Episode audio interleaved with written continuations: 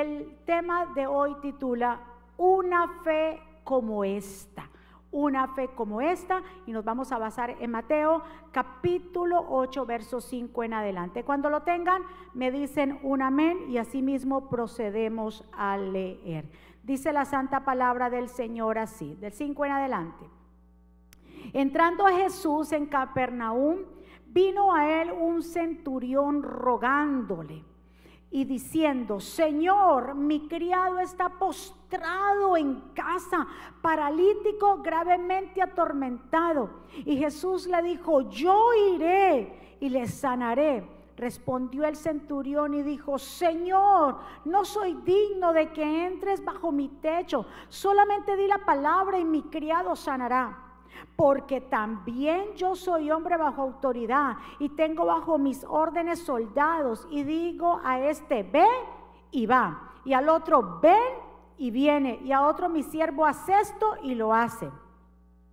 Al oír Jesús se maravilló y dijo a los que le seguían, de cierto os digo, que ni aún en Israel ha hallado tanta fe. Y os digo que vendrán muchos del oriente y del occidente y se sentarán con Abraham e Isaac y Jacob en el reino de los cielos. Mas los hijos del reino serán echados a las tinieblas de afuera. Allí será el lloro y el crujir de dientes. Entonces Jesús dijo al centurión, ve, como creíste, te sea hecho. Y su criado fue sanado en aquella misma hora. Vamos a orar.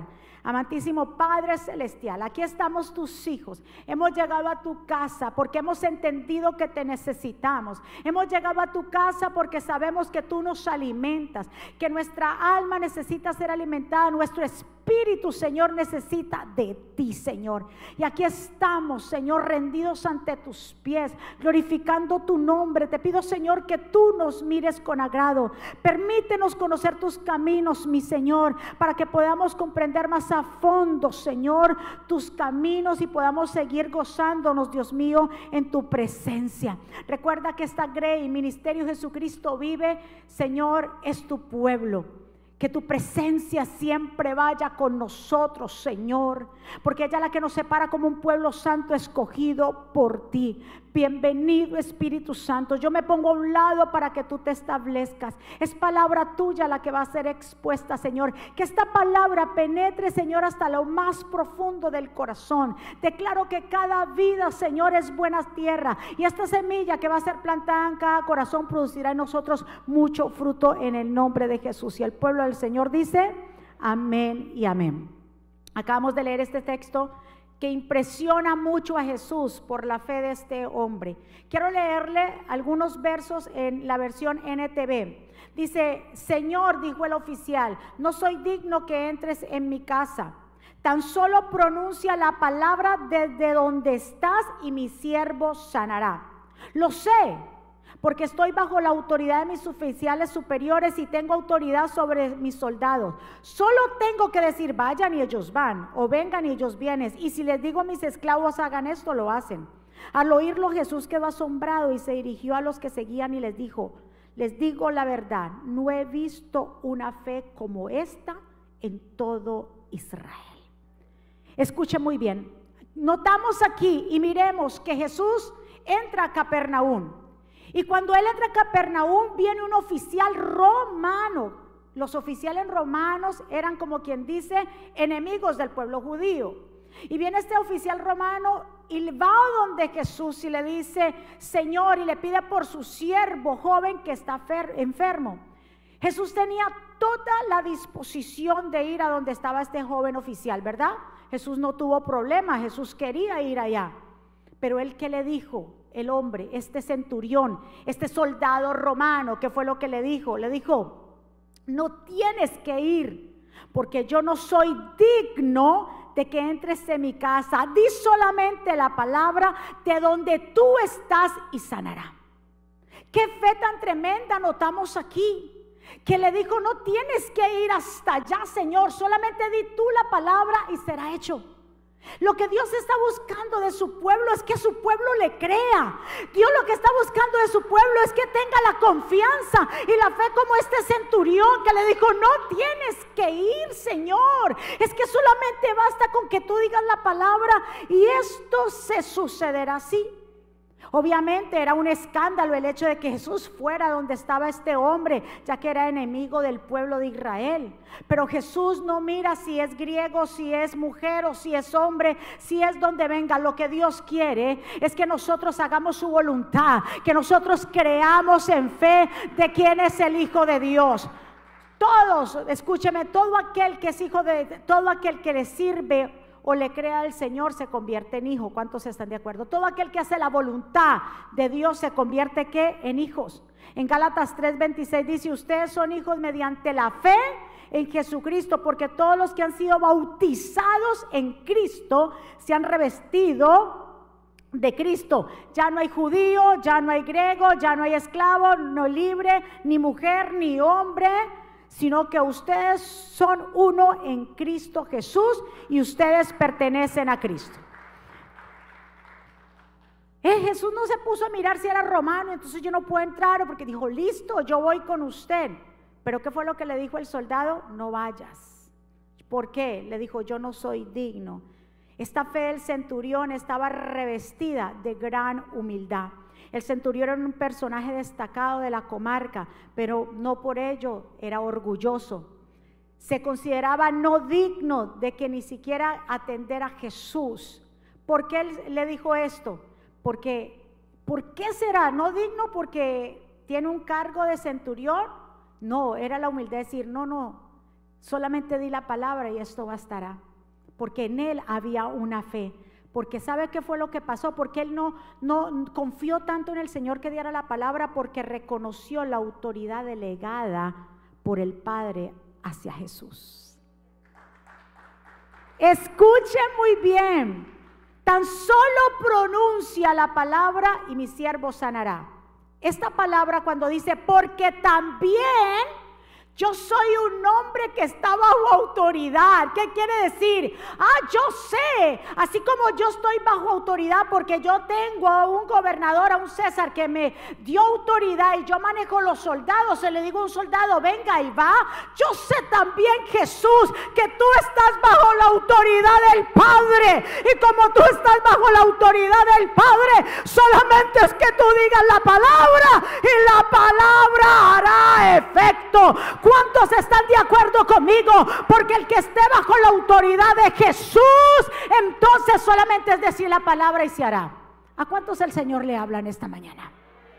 Muchos dicen, no, es que él no fue, no se consideró el Hijo de Jesús que no fuera a la casa porque él era centurión. No, él le dijo bien claro, yo entiendo lo que es estar bajo autoridad. Yo entiendo lo que es estar bajo un mando. Usted note también cuando él dijo también, porque también yo soy un hombre puesto en autoridad o potestad. Y esto lo que le llama a Jesús la atención, que entendió. ¿Cuántos cristianos todavía no han entendido la autoridad de Jesús? ¿Cuántos cristianos todavía no han entendido lo que el Señor le ha entregado a la iglesia?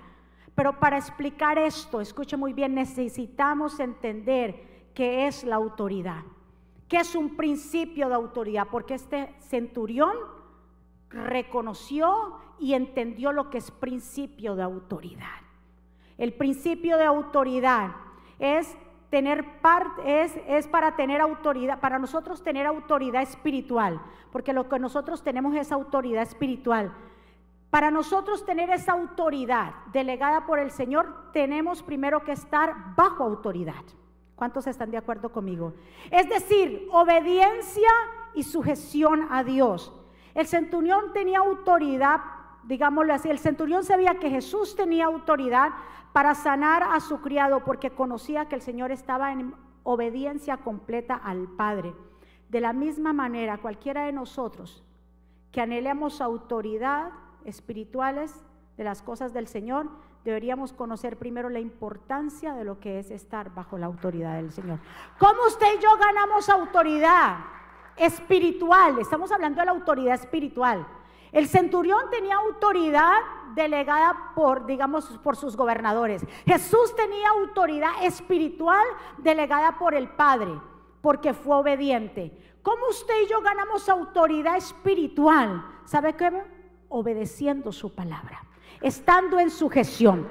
¿Para qué usted y yo necesitamos la autoridad?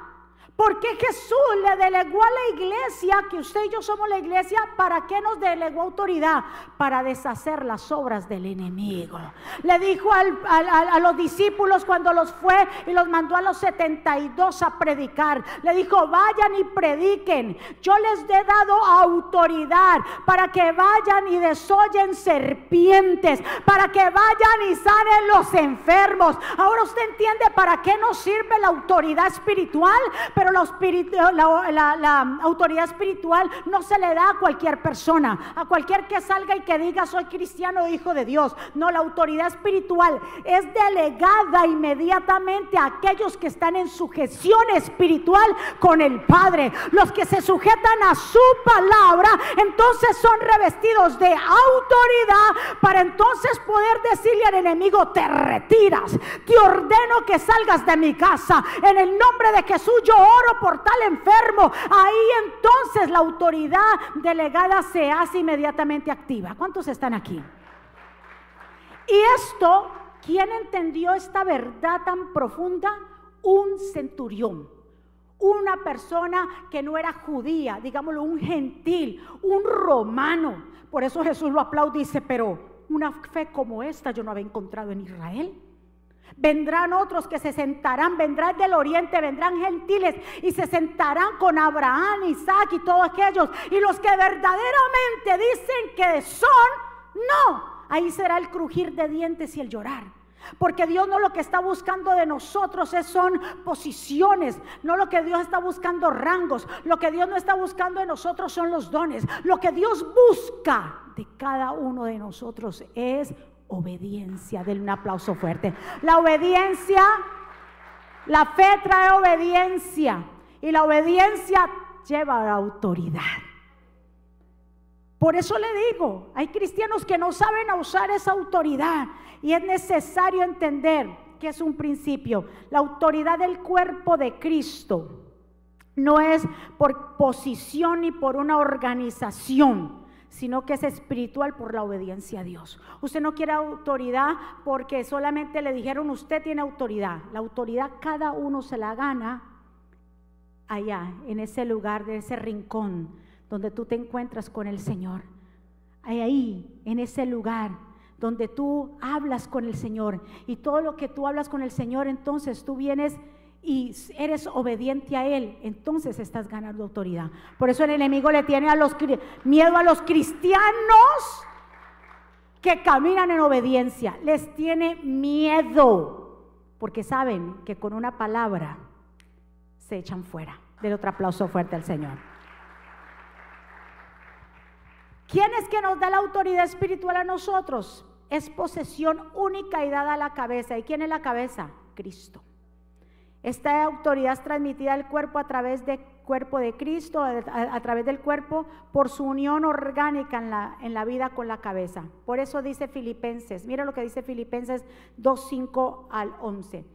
Tengan la misma actitud que Cristo Jesús tuvo. Dígale a su vecino, tenga la misma actitud. Muévalo, muévalo. Y dígale, tenga la misma actitud que Cristo aunque era Dios, mira la actitud de Cristo y así mismo el apóstol Pablo nos dice que nosotros tenemos que tomar la misma actitud. Aunque, hablando de Jesús, aunque era Dios, no consideró que el ser igual a Dios fuera algo que aferrarse.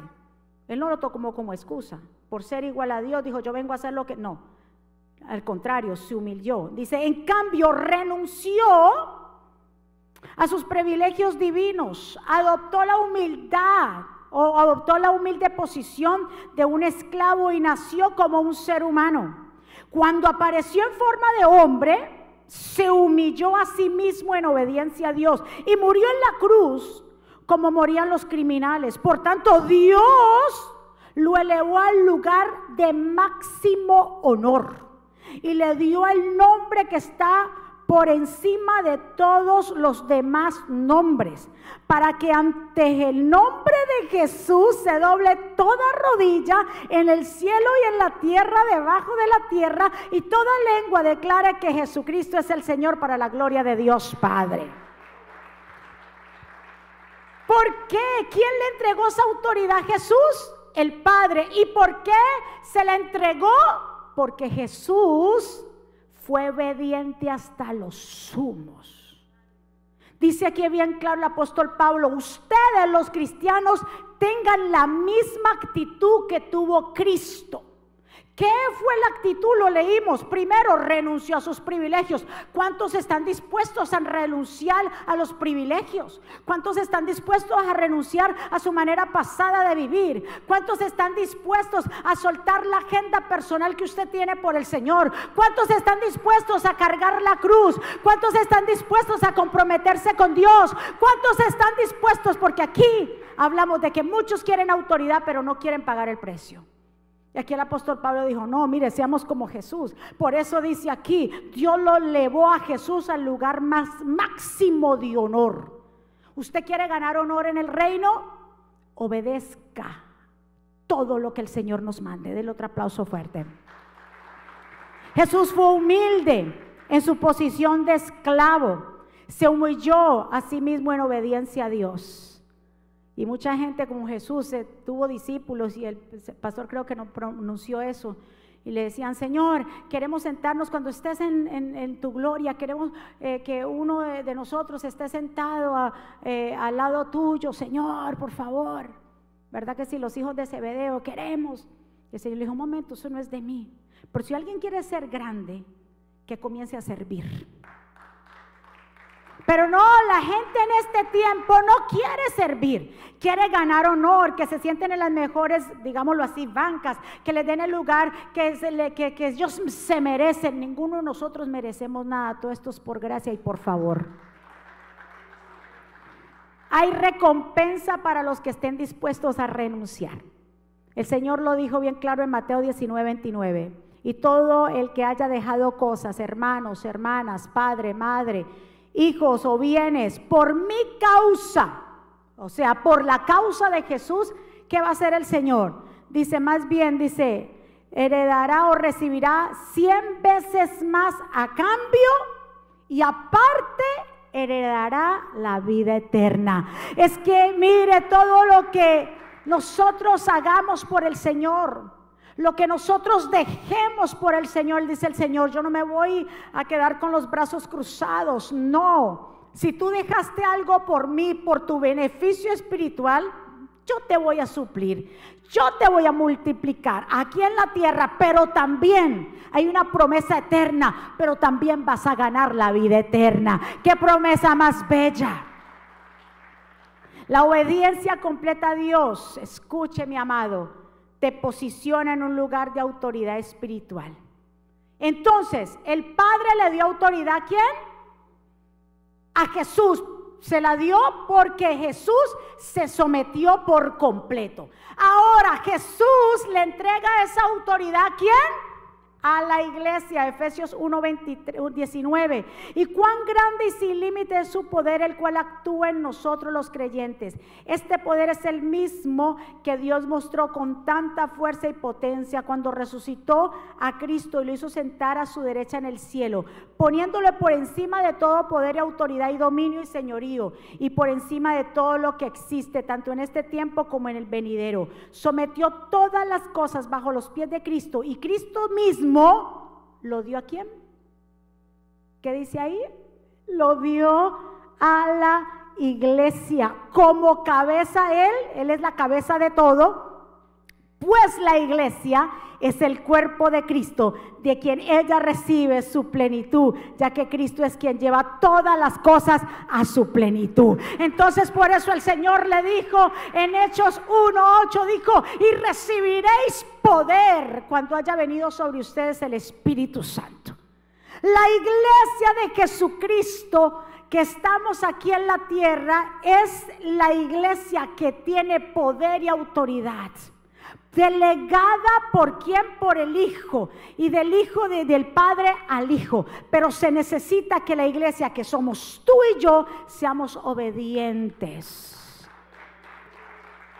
Para que usted pueda tener autoridad y llegar a un lugar, orar por un hijo que tal vez está en las drogas, orar por un familiar suyo que está enfermo, llegar a un lugar y reprender, primero tiene que estar en un lugar de autoridad. Y recuérdese que el lugar de autoridad se gana cuando qué? Somos revestidos cuando qué? Cuando estamos en obediencia. Cuando estamos en rebeldía, en pecado, en desobediencia, en todo lo que tenga que ver fuera de Dios, ahí no. Por eso le digo, el venir a la iglesia no nos hace tener autoridad. Él es el diario vivir como nosotros estamos en obediencia a Dios, es que nos hace tener autoridad. ¿Cuántos están de acuerdo? ¿Para qué, para qué Dios le concede autoridad espiritual a la iglesia? Lo que yo le dije de los 72 discípulos que regresaron con el reporte. Lucas 10, 17 dice, cuando los 72 regresaron, dijeron contentos, Señor, hasta los demonios se someten en tu nombre. Yo ve, entonces Jesús dice, yo veía a Satanás caer como el cielo, o en el cielo como un rayo, y él respondiendo él, sí, les he dado autoridad a ustedes para pisotear, mire lo que usted y yo podemos hacer. Escúcheme, pueblo, mire lo que usted y yo podemos hacer. Lo que pasa es que la gente, primero, no lo cree. Segundo, no quiere pagar un precio. Por eso cuando reprende, los demonios se ríen. ¿Quién es este? ¿Qué autoridad tiene si ni siquiera se somete a lo, a lo más mínimo del Señor? Dice el Señor, yo les he dado a ustedes qué autoridad ¿Para qué? Para pisotear serpientes, escorpiones y vencer todo el poder del enemigo. Nada les podrá hacer daño. Así que vale la pena someterse a Dios para ganar autoridad. ¿Cuántos están? A las obras de la maldad quedan neutralizadas cuando hay alguien con autoridad espiritual delegada por el sometimiento a Jesús. Y ya casi para terminar. La elección de los doce apóstoles, cuando el Señor eligió a los doce apóstoles, en Marcos 13, 14, dijo bien claro, y estableció a doce para que estuvieran con él y para enviarlos a predicar. Y, que tuviesen, ¿qué dice ahí? Ah, a los doce apóstoles les dijo, vayan, si yo a ustedes les doy qué? Autoridad. ¿Para qué? Para sanar enfermedades y para echar fuera demonios. Así que usted y yo tenemos un privilegio que muchos no lo tienen y es tener autoridad espiritual para poder deshacer las obras del enemigo, para usted poder orar por los enfermos, para reprender cualquier espíritu contrario. Usted tiene autoridad de parte del Señor cuando usted y yo completamente obedecemos a Él. Del otro aplauso fuerte al Señor. Dígale a su vecino, es mejor que se someta a Dios. Dígale, dígale, es mejor que se someta a Dios. Por eso somos embajadores del reino. ¿Cuántos saben que es un embajador? ¿No lo dice la palabra del Señor? Segunda de Corintios 5:20, así que somos embajadores de Cristo. Dios hace su llamado por medio de nosotros. Hablamos en nombre de Cristo cuando le rogamos, vuelvan a Dios, pues Dios hizo que Cristo quien nunca pecó fuera la ofrenda por nuestro pecado para que nosotros pudiéramos tener una relación correcta con Dios por medio de Cristo. Así que somos embajadores de Cristo. ¿Cuántos aquí son embajadores? Entonces, un embajador, ¿qué es un embajador? Dice que un embajador es una persona diplomática o un agente diplomático acreditado en un país extranjero. Póngase a pensar, si somos, eh, el apóstol Pablo nos dice que somos nosotros embajadores y un embajador es un agente diplomático acreditado en un país del extranjero para representar oficialmente al Estado al cual pertenece. Si somos entonces aquí embajadores, nosotros solamente aquí somos representantes, porque aquí no pertenecemos, nosotros pertenecemos al cielo. Dice que un embajador vive en un país, pero es responsable ante el otro que vive, que nació. ¡Qué tremendo! Mire lo que es, vive en un país, pero responsable ante otro. Una persona, un embajador debe representar el mensaje de un líder que no está presente directamente. Por eso es que somos embajadores de aquí, pero somos embajadores llenos de poder y autoridad. Somos embajadores de Cristo para llevar las buenas nuevas de salvación. Estamos en un lugar que no es el nuestro porque nosotros pertenecemos ahí arriba. Dice que un embajador también debe encarnar el carácter de su país de origen, siguiendo las leyes y costumbres que no, no, necesariamente son conocidas y bienvenidas en la nación anfitriona, pero tiene que establecer los principios para los conciudadanos del lugar donde representa, donde viene. ¿Cuántos están? Dice que un embajador de Cristo entonces es el cumplimiento importante de la perspectiva del reino. Seguir a Cristo, ser embajador de Él, es abandonar el reino de uno mismo para jurar lealtad al reino de Dios. Usted y yo solamente aquí somos representantes. Usted y yo representamos al Señor, pero somos representantes con una autoridad delegada por el Señor. Por eso usted no le tenga temor absolutamente a nada. El Señor a usted le va a dar discernimiento de las cosas que están por venir, de lo que se está moviendo en su familia, en su casa. El Señor mismo le va a dar a usted discernimiento. Dice aquí bien claro que cuando dice que Lucas habla de la misma historia, pero Lucas la cuenta de una manera diferente. Mateo lo cuenta de que el centurión habló con Jesús. Lucas no presenta que habló con Jesús, pero la idea es que llegan a lo mismo. ¿Cuál es la misma? La misma idea o lo que se quiere enseñar, la fe del centurión. Lucas presenta de que vinieron unos ancianos y el, eh, el centurión vino a unos ancianos y le dice, por favor, yo sé que Jesús está por aquí. Vean, vaya y dígale que vaya a mi casa y que ore por el siervo mío que está enfermo. Notemos aquí que es que el centurión tenía fe. Este centurión, a pesar de ser romano, en él había una fe. Mi pregunta para ti, ¿en ti queda fe? Porque esa fe tienes que activarla para poder ver los milagros. Esa fe tienes que activarla esa fe tiene que avivarse, ya no puedes dormir en los mismos lugares, laureles, debajo de ahí a mirar qué es lo que va a pasar. Ponte pilas, ponte en pie, sacúdete de todo aquello que te esté estancando. Incluso dice, en Lucas relata una, un detalle muy especial que me llamó la atención, porque en Lucas dice que cuando los judíos, estos ancianos, se le acercan a Jesús y le dicen, por favor, que vayas a la casa de este centurión, que mire que su siervo está enfermo y te pedimos que vayas, Señor, porque este hombre se ha portado muy bien con nosotros los judíos, incluso nos hizo una sinagoga. Escucha bien, este hombre ya venía Dios tratando con él. Ya vemos el corazón de este centurión romano que en él había una fe y la puso por obra. Reconoció la autoridad. ¿Cuántos cristianos hay en este tiempo que todavía no han reconocido la autoridad que tienen delegada por el Hijo? Porque todavía tienen hasta miedo. Estas son las horas que se llenan de miedo por todo.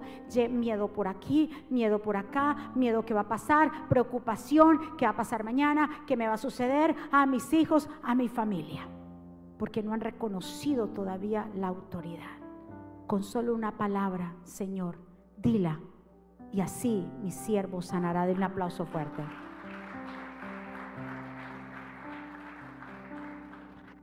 ¿Cuántos saben que el poder está en lo que nosotros hablamos? Cuando usted está en un lugar de autoridad, así como Jesús, dice que pasó y, pasó iba caminando con los discípulos y tuvo hambre y vio una higuera. Y vio que la higuera cuando para comer algo iba a comer y vio que la higuera no tenía frutos, lo que tenía era hojas. Y el Señor maldijo la higuera y la higuera se secó. Y los discípulos se aterraron. ¿Y qué les dijo el Señor? Si tuvieran fe como un grano de mostaza, usted le dirían a ese monte que se mueva y ese monte se moverá.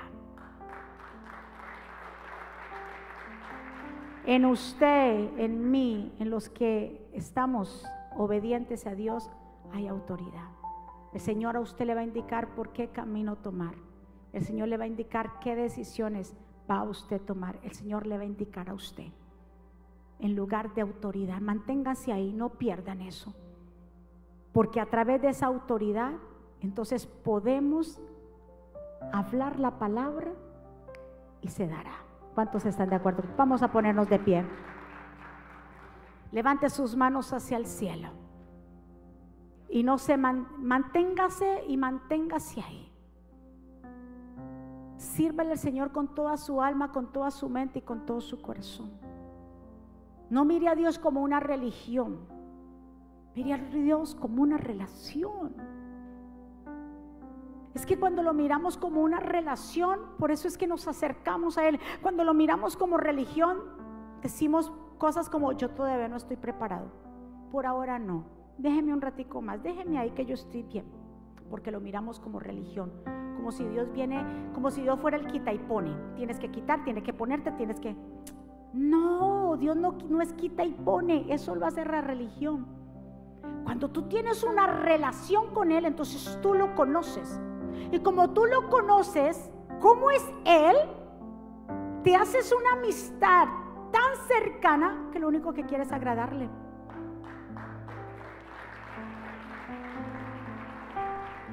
Vives una vida consagrada a Él y no te duele dejar tu manera pasada de vivir y tus cosas. Porque lo haces por amor, porque lo conoces y lo haces voluntariamente. Pero cuando conocemos o creemos que Dios es religión, por eso la gente se pelea y por eso hay tanta disensión. Te predicamos a un Cristo verdadero. Te estamos predicando a un Cristo que vive. Te estoy predicando a un Cristo que quiere llegar a tu casa, tu vida, tu familia. Quiere salvarla, quiere sanarla. Ese Cristo es que yo te estoy hablando que está sentado a la diestra de Dios Padre y quiere tener una relación con sus hijos. Una relación estrecha con sus hijos. Porque es que la fe no es con la razón. La fe es a través de Jesús. Es esa fe que estamos hablando. Jesús dijo, una fe como esta yo no había visto en Israel. El Señor también alabó y también aplaudió la fe de esta mujer cananea, que era cananea, no era judía, y fue a buscar a Jesús. Y le dijo, Jesús, te pido por favor te pido por mi hija que está azotada por un demonio. Te pido que la sanes. Envía la palabra, Señor, de sanidad. ¿Hacia dónde está mi hija?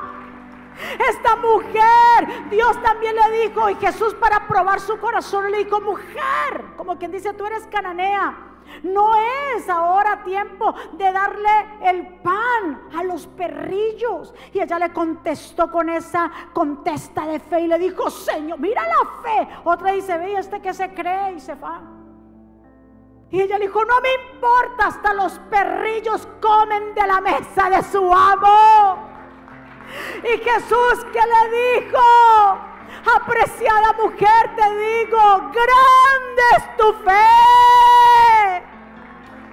Al centurión le dijo, una fe como esta no la voy a encontrar. Y a ella que le dijo, grande es tu fe, se te concede lo que pidas. Y al instante la hija sanó. Ay Dios, yo no sé si usted está entendiendo lo que es la autoridad espiritual. Usted verdaderamente quiere. Por eso yo le digo, no se deje llevar de los que mucho hablan. Sí, porque Dios usted viera como Dios. Muéstrame, muéstrame tu obediencia. Porque si tú estás en obediencia, quiere decir que estás bajo autoridad. Y si estás bajo autoridad, entonces sí se van a manifestar los milagros. Ahí sí se va a manifestar lo que tenga que manifestarse. Pero una persona que no se someta a nadie, no se someta a Dios, no se someta a la iglesia donde está local, no se someta, nada ¿qué va a ganar de autoridad? Por eso el centurión le dijo, yo reconozco tu autoridad, Jesús, porque yo me muevo porque a mí me mandan y tú te mueves y haces los milagros porque hay uno que te manda. Y Jesús ¿qué hizo no lo delegó a nosotros la iglesia. Den un aplauso fuerte. Levante sus manos y adoremos al Señor. Adore, adore al Señor ahí donde usted está. Jesús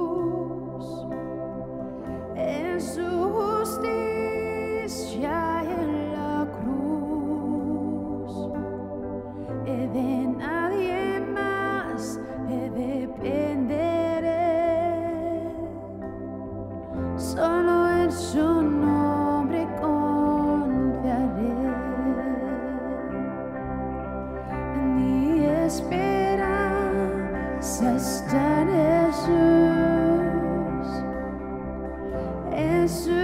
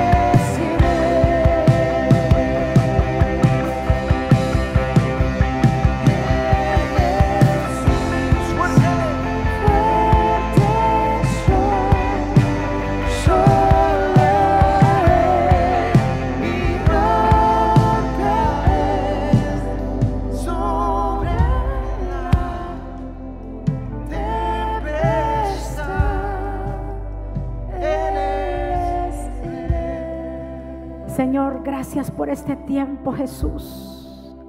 Una fe como esta y tu fe grande. Se le concedió a la mujer cananea lo que pidió, al instante la hija sanó. Al centurión, el Señor le dice, ve y como creíste, se te sea hecho. Y su criado fue sanado en aquella misma hora. Solamente es que tú y yo creamos en aquel que nos llamó. Que apartemos de nosotros todo lo que nos asedia y que esas cadenas que nos retenían sean rotas hoy en el nombre de Jesús. Que si estás y si estamos en obediencia, nos mantengamos firmes y fuertes. Porque ahí en ese lugar de obediencia el enemigo no podrá tocarte. Pero cuando ya nos salimos de su cobertura, somos nosotros entonces que decidimos vivir sin la cobertura de Dios. Y ahí ya hay peligro. No te sueltes de la mano del Señor. Sigue firme. Sigue creyendo. Aumenta tu fe. Sigue aferrado a sus promesas. Es Dios que está en este lugar. Dios te trajo aquí con grandes propósitos. Dios quería que escucharas esta palabra para que no te muevas de ese lugar de autoridad. Y si hay algo que todavía no está comprometido con el Señor, que te comprometas con Él. Que te comprometas con Jesús. De entregarle tu vida completa al Señor. Ese lugar de autoridad.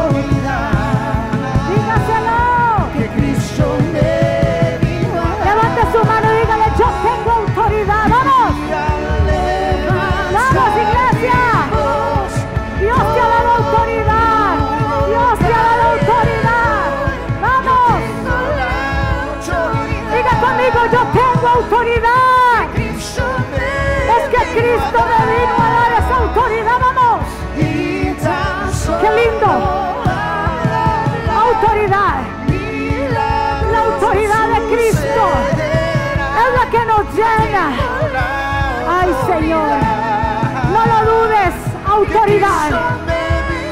Es la autoridad. Vamos, iglesia. Ay, Señor.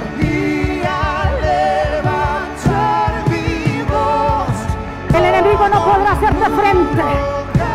El enemigo no podrá tocar tu familia. Porque tenemos autoridad de parte del Señor. Vamos, iglesia.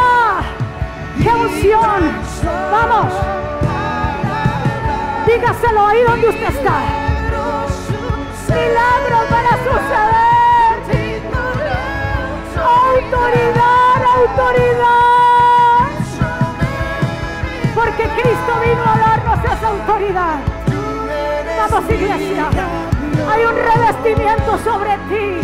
Hay autoridad. Tú puedes deshacer en el nombre de Jesús. Tú lo puedes decir. Tú lo... Ay, Dios poder de Dios en esta casa. Hay autoridad, hay autoridad, hay autoridad. ¿Cuántos están de acuerdo conmigo? Hay autoridad. Sí, Señor. Hay autoridad, hay autoridad. Sí, Señor. Dígaselo en esta mañana.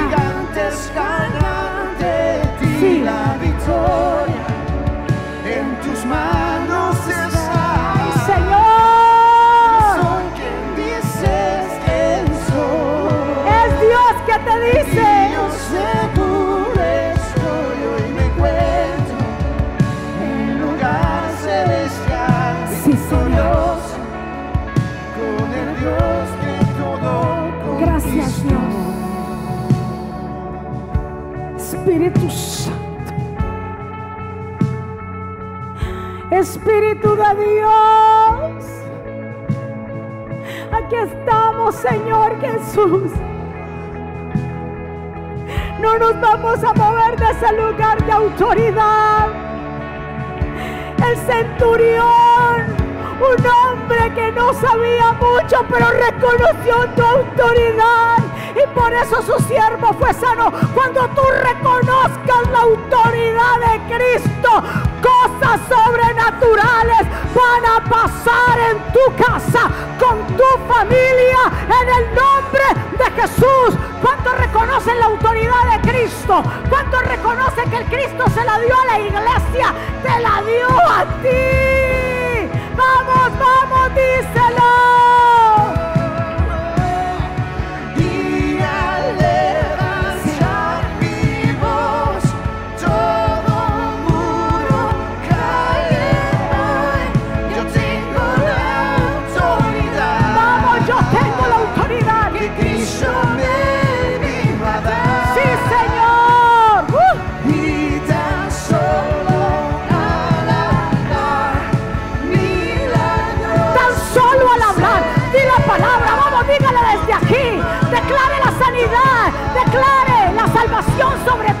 Hijos tu familia, vamos. Decláralo, envíala, envíala desde esta hora. Ay, Señor. Uh. Estos muros se van a caer. Que Cristo nos vino a dar. Vino a. Gracias, Dios. Ay, Señor.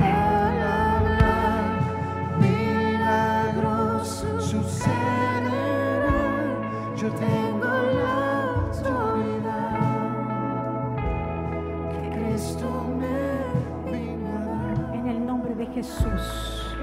Si hay alguien aquí en esta mañana, si hay alguien aquí ah, que quiera hacer esta oración de fe, que quiera reconciliarse con el Señor, que quiera entregarle su vida y que después de que haga esta oración diga yo me quiero bautizar. De ese paso, vuélvete un discípulo del Señor y no un oyente. Dios no está buscando oyentes, Dios está buscando discípulos que lo sigan. Somos embajadores en esta tierra. Si alguien quiere hacer esta oración, puede desde allí repetirla conmigo, Señor Jesús. Yo te doy gracias por mi vida y te pido perdón por mis pecados. Te acepto como mi Señor y suficiente Salvador. Perdóname, ayúdame, enséñame Jesús. En ti confío. Señor, rompe cadenas en mi vida, quita toda ceguera espiritual, toda venda, toda sordera espiritual. Quiero seguir tu camino, tu verdad, tu justicia. Quiero seguirte a ti, Señor. Reconozco que yo soy pecador, que necesito tu perdón, pero también reconozco que eres el Mesías, el Hijo del Dios viviente, que fuiste a la cruz y al tercer día resucitaste. Te entrego mi corazón y todo, mi familia y todo, Señor, es tuyo. Escribe mi nombre en el libro de la vida, en el nombre de Jesús. Amén. Den un aplauso fuerte. Vamos, ¿quién vive? Y a su nombre. ¿Cómo está el pueblo de Dios? ¿Revestidos? Amén. Ya nos vamos en esta hora. Quiero agradecer al Señor. Qué tremenda unción, qué tremenda de verdad presencia hay en este lugar. Y esta presencia es para que usted dé fruto en usted y que usted se vaya confiado y se vaya tranquilo, que no se mueva del lugar de autoridad. Y si alguien no ha estado en ese lugar, que busque estar ahí. ¿Y cómo? En obediencia al Señor. ¿Cuántos están de acuerdo conmigo? Vamos entonces a despedirnos. Quiero agradecerle a cada uno de ustedes por estar aquí, por hacer de esta casa la casa donde usted viene con su familia de adoración y exaltación a Dios. Muchísimas gracias.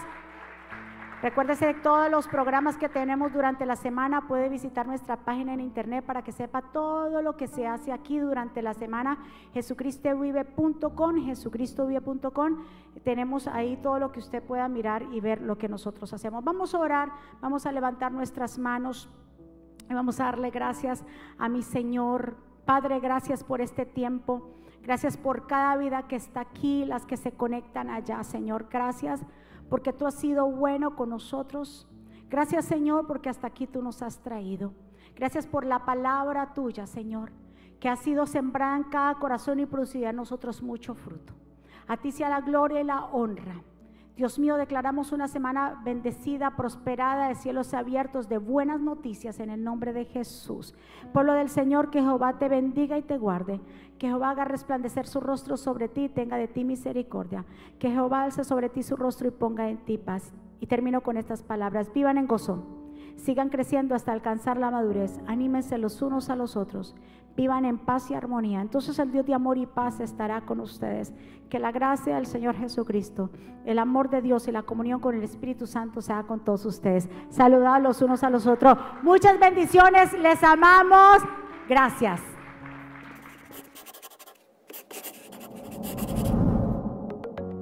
¿Quieres estar al día con todos los eventos de la pastora Mónica Jaques y Ministerio Jesucristo Vive?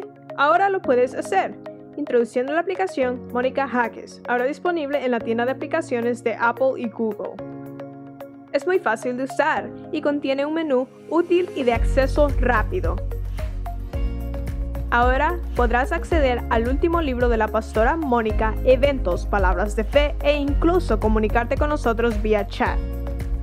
También puedes seguirnos en Facebook, Instagram, Twitter y YouTube para ver servicios de poder en vivo y recibir reflexiones, palabras de aliento y mensajes diarios. No esperes, descarga la aplicación ahora.